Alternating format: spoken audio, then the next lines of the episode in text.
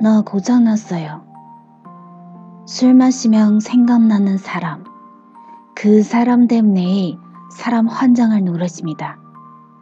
그게 뭐가 문제냐 하면 꼭 전화를 걸게 된다는 겁니다. 무슨 말을 했는지도 모르는데 다음 날에 술을 완전히 깨고 나서야 화들짝 놀라면서 어젯밤에 그녀한테 전화를 걸었다는 사실을 떨린다는 겁니다. 미치지 않고는 그럴 수 없는 일이라 생각합니다.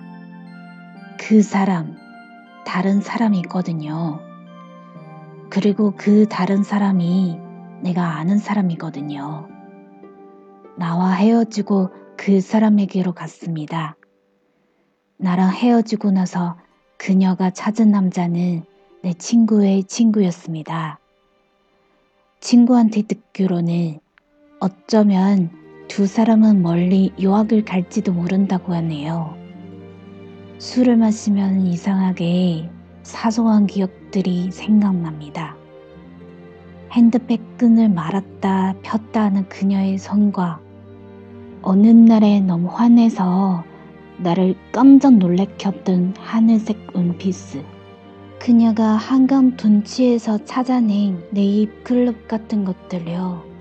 술을 마시면 나란 사람은 자가찜이다. 사람도 마음가짐도요. 고장이네요. 그럼 안 되는데. 그럼 안 되는데. 술로 채워진 심장은 그녀를 기억합니다. 난 내가 싫습니다. 그런 그녀에게 해줄 수 있는 일이 깊은 밤에 술이나 먹고 전화 거는 일뿐이 내가 말입니다. 나는 외로운 걸까요?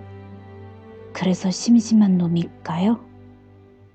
아니면 아무 생각도 없는 녀석일까요?